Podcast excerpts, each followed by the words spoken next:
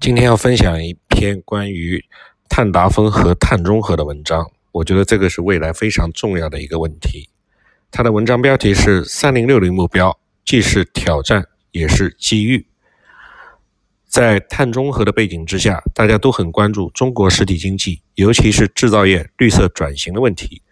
中央经济工作会议指出，我国二氧化碳排放力争在二零三零年达到峰值，这就是“三零”目标。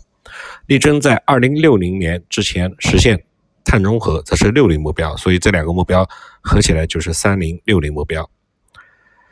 三零六六六零目标呢，既是挑战，也是基于应该怎么了怎么理解呢？从挑战上来讲，有两个约束条件。第一个约束条件是，现在中国人均的碳排放已经达到了七吨以上，超过了英国、法国等欧洲国家。当然，我们还有还有时间去解决，但是在碳达峰之前，排放增加的空间并不大，最多再增加百分之十。因为如果再加，下一步碳中和的目标就非常难达到。第二个约束条件是，目前我国人均 GDP 才一万美元，而欧盟国家是三到四万美元。我们已经定了一个目标，那就是到二零三五年，人均 GDP 将达到三到四万美元，也就是达到中等收入国家的人均水平。要在二零五零年前达到前沿发达国家的水平，也就是六万美元左右。在这两个约束条件之下，那就是既要马儿跑得快，又要马儿少吃草、少排放，甚至是零排放。发达国家，比如说英国，在二十世纪七十年代初达到了碳达峰；德国呢是在七十年代末；美国在二零零七年达到。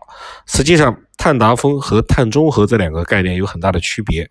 碳达峰没有减碳的压力，随着产业结构的变化，比如说服务业比重提高，或者是新的节能技术的应用，碳达峰自然会出现。发达国家基本上是在没有或者很少减少碳排放的压力之下达到碳达峰的。但是这条路中国现在已经走不通了。本来是有两条路的，一条是传统的发展道路，就是在高碳排放下面实现高增长；第二条是低碳排放低增长。但是第一条显然已经走不通了，第二条呢，我们就更不愿意。如果让人均收入、人均 GDP 停留在一万美元，这条路我们肯定是不愿意去走，所以我们只能走第三条路，也就是低碳或者是零碳，但是同时还要实现比较高的增长的道路。我们要采取低碳和零碳的绿色技术和产业体系，同时实现高增长的速度啊，同时实现比较高的增加值和比较高的增长速度，力争减碳和增长双赢。中国是一个超大的经济体，现在处于人均一万美元的发展阶段。在碳中和目标的巨大压力之下，要保持一个较高的增长速度，这是在发达国家行列未有先例的。所以，我们也现在面临严峻的挑战，可选择的空间很窄，有很大的不确定性。那么，在转型以后，我们会出现一些优势。这样看来呢，是否比较悲观？这其实是思维方式和方法论的问题。在重压之下，必然要转型，转型以后就会出现优势。具体来看呢，有两点优势：第一，是中国作为后来者，既有短板也有优势。我们还有相当多的产品没有达到历史的峰峰值。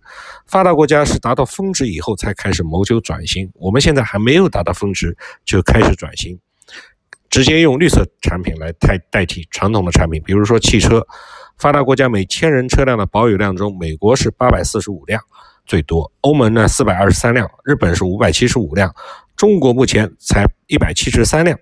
假设未来我国也达到四百辆以上的人均车千人保有车车辆的这个保有量，那么还有两百三十辆左右的增长空间。这从历史跨度看，绿色转型的成本相对较低，因为发达国家都是在造的是汽油车，而把所有的投资都已经用完了。这些投资的重置沉没成本、重置成本或者是沉没成本很高，而我们提前转型了，现在。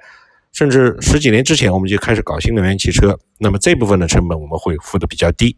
另外一个优势是我们现在的增长速度比较高，绿色产品的创新和推广市场的范围比较大，市场需求对于创新来讲是最重要的。中国的优势在于有利于商业形成模式，我们希望有更多的创新或者是新的竞争优势，但是现在的车道里超过先行者很难，就是在原有的赛道上我们要超超越很难。绿色转型是一个。换赛道的新机遇。所以，我们都讲新能源汽车是一个弯道超车的机会。中国有成本优势，有需求优势，再加上技术已经有相当多的技术积累，而且是相当长时间的技术积累。所以，我们中国的技术企业也会去更多的争取创新。